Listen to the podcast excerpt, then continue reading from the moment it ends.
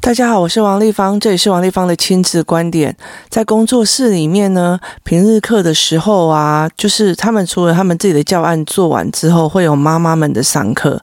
那我们会借由他们在平日课里面的，就是一举一动或干嘛，然后来看他们的卡观点在在哪里，然后我们就妈妈会互相交流，那一起想教案或者是一起思维一些事情哦。那所以这群妈妈跟这群小孩私交都还算不错，所以他们常常会约一起出去玩。那工作室是这个样子哦，因为我的平日课现在已经没有了嘛。那大部分的都会这样子，就是到星期三加有围棋课的时候啊，或者是在星期日有围棋课的时候，他们就会问说：“哎，我们最近想要去哪里玩？那要不要一起去？”然后全部人就会开始现场就会有人呃去看一下，说：“哎，他开始找民宿啊，或者是在开始找露营场地啊。”那等他一找完了之后，例如说民宿，他会有十间房间啊，或二十间房间这样。他一找完的时候，他就会现场说：“哎，这里有这一间房间呢，他只有二十间房间呢。”然后这时候就会有加一加一加一加一加一加，然后瞬间就会满了哦。所以其实有时候，呃，也不能说谁在排挤谁或干嘛，因为其实就是你参与度多的时候，你就知道讯息多，然后你讯息多的时候，你就会加入的多这样。那为什么他们大部分的人都很喜欢一起出去玩的时候？那为什么？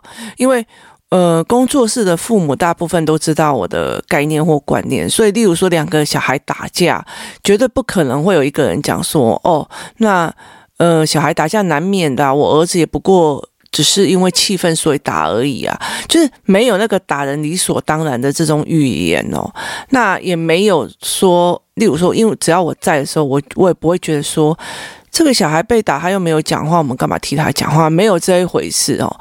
那我宁愿得罪人，也要让他们有一个正常的互动的关系，而不是你们所谓的就是息事宁人的方式。之后我们会再讲另外一集来讲这件事。那就我们会一起团体出去啊，然后一起出去玩这样子。那这一次有个比较非常有趣的议题哦，就是呢。我带领了几个孩子去思维一件事哦。工作室里面有一个妈妈，她常常会揪一起出去露营或一起去做什么，因为她自己真的蛮喜欢玩的。那她会帮大家，例如说，诶，找景点啊，然后找房间啊，然后做了很多的事这样。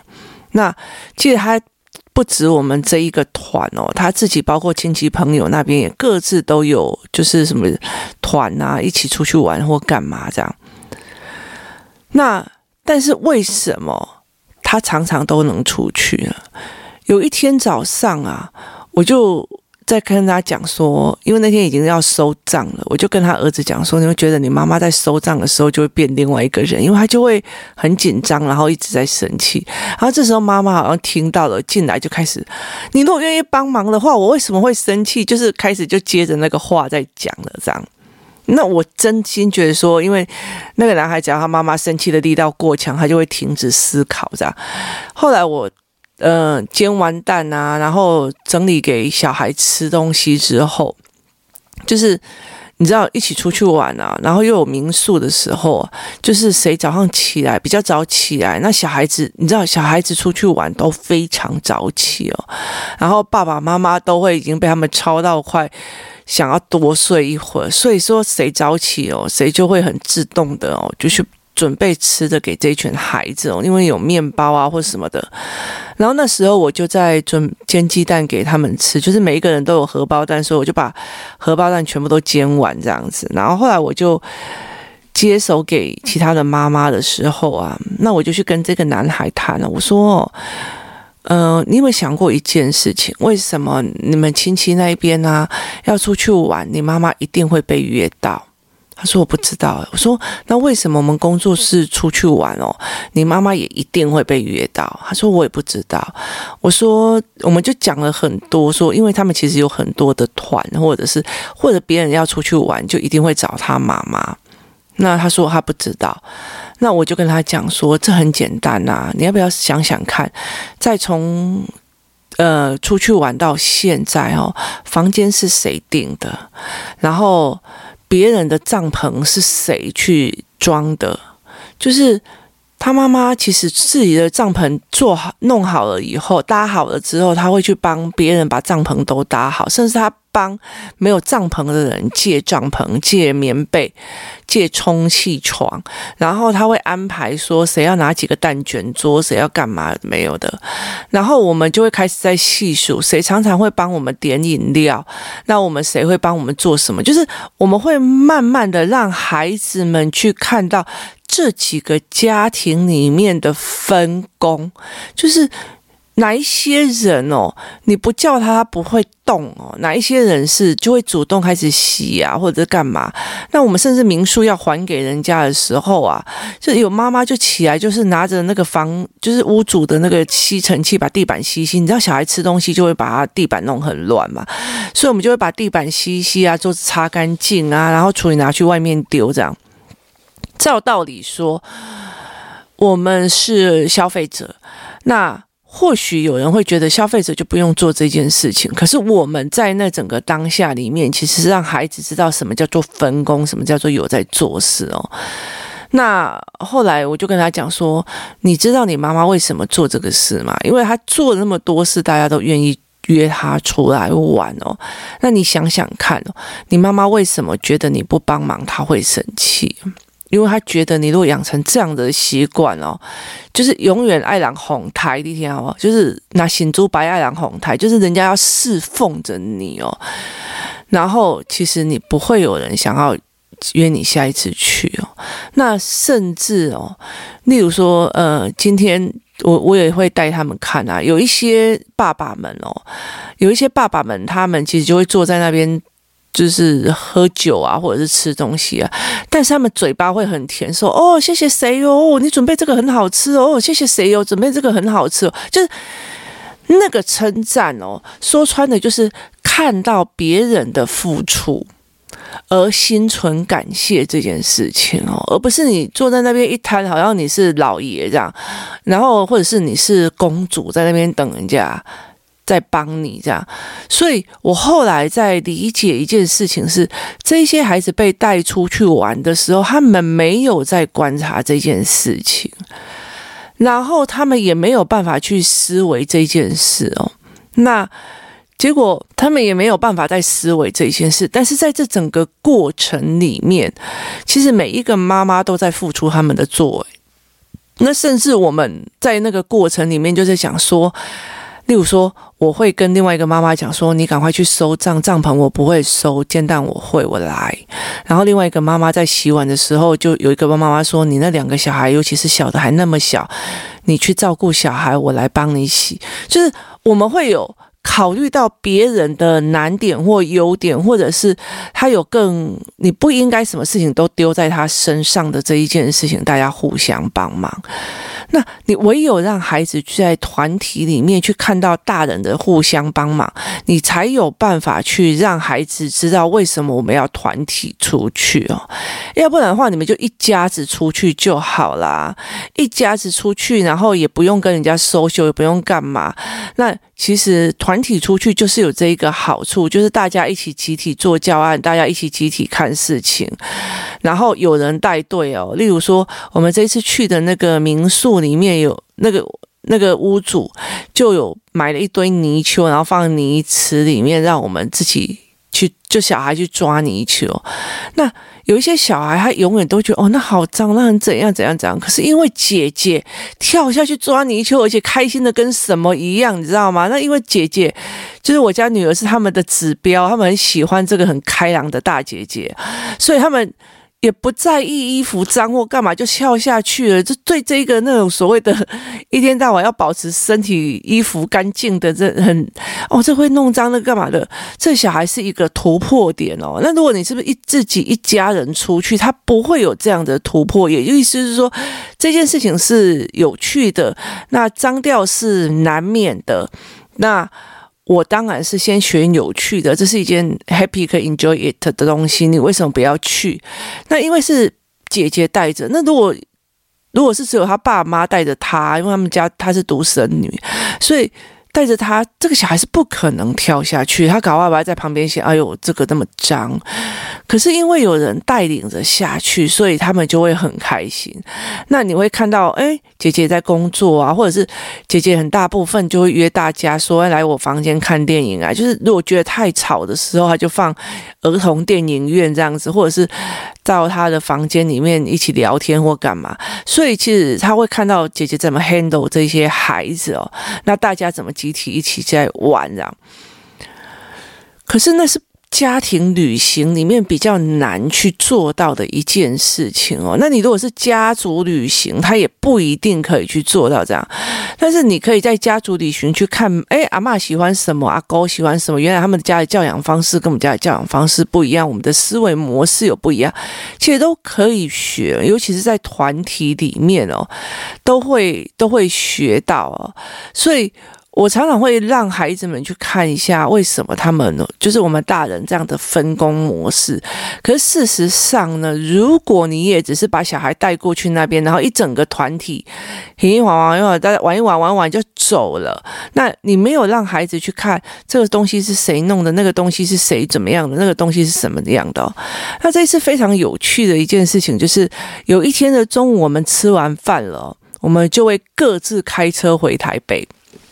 那这个时候啊，因为那时候我们就是你知道，从餐厅走下来，有人有人是走在前面就先回去了，在后面先回去。然后我儿子跟我女儿就坐站在那个停车场等很久这样子哦。那后来他们在讲说，你们在等什么？他就说我们在等某某阿姨呀，因为这一次都是某某阿姨呃订房的，然后约人的，然后准备东西的，就是他。呃，小孩的午晚餐、早餐都是他准备，他去 Costco 采买的，然后冰箱也是他，就是行动冰箱也是他带来的。然后他就讲说，这都是阿姨做的啊，所以我们要跟阿姨说谢谢。然后他们他们就说，哈，你在等他哦，他已经走了，就是他已经先开车离开了这样子哦。哦，那我两个小孩就有点吓到，你知道吗？马上打电话，然后去给他儿子说：“哎、我要找你妈妈。”然后他就说什么事，然后他们就说：“谢谢阿姨，呃，约我们来，谢谢你准备的食物，谢谢你带我们出去玩，谢谢你帮我们筹门票，谢谢你怎么样怎么样怎么这样。”那我觉得这些事情其实就是因为你曾经带着他看，所以他会这样子做。那。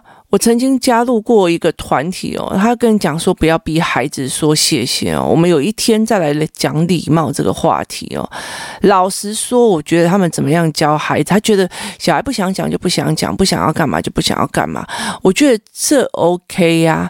可是我真心觉得，其实我带孩子去看的一件事情就是说，如果你对人家好，别人。不愿意说一句谢谢，那我就会怀疑说，哦，那可能你不喜欢别人这样对你好，损失的到底是你还是那一句谢谢？就是。到底是这一个人还是你哦？所以其实我的两个小孩其实很会讲这些谢谢啊，干嘛有的没？为什么？因为他真的觉得别人会愿意跟他一起去或带他去，都是因为他看到别人的努力。那我们说一句比较值得，我们做了那么多的辛苦，你如果真的异地而想说，哎，这个妈妈去订房去做什么，然后也也。帮你去整个 Costco 采买，然后买了一堆东西，然后帮你去订饭店，帮你去订餐，然后甚至帮你跟那个营主在交易事项，然后再问事情哈，然后甚至早上的起来，小孩子都还没有，就是大大人都还没起来，小孩子已经在那外面踌躇奔跑的时候，他已经在负责早餐的这个部分哦。那你有没有想过一件事情，就是大家拍拍屁股还一副理所当然的时候？那怎么用？你下一次还会预约他吗？那同样一件事情吼，我让这一个孩，这一个这一个妈妈的小孩去看到他妈妈为什么所有人都很喜欢跟他出去，是因为一听走，就他愿意做，然后也也不跟人家计较。那另外有一个孩子就。啊，原来是煎蛋哦！然后我就跟他讲说，其实你讲这一句话，下次约你的几率就蛮蛮低的。你喜欢别人这样对你吗？就是你站在那边煎蛋煎了一天了，就是煎了一个早上，然后就端到你面前，你还哈？你了解的意思，你自己断了你接下来出去玩的机会。他就马上就说。对不起哦，他就在在想这件事。你要去去去让孩子想说，为什么大家会约出来？为什么大家不约出来？为什么怎样怎样怎样？其实都是有一个缘由的，而且是只要这件事情改善了，其实下一次大家还会再约你出去玩。这也就是团体出去玩里面一个最大的一个好处哦。我们常常跟他讲说，我们带着孩子一跟团体出去，就是要让他有人际关系哦。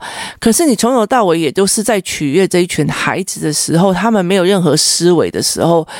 其实他也是一个所谓的消费者心态而已，他也是在那所谓的消费者心态里面，只是提供这个提供这个让他消费的是父母，是自己的父母跟别人的父母，就是一个老爷在等别人跟自己的那些大人来对他好。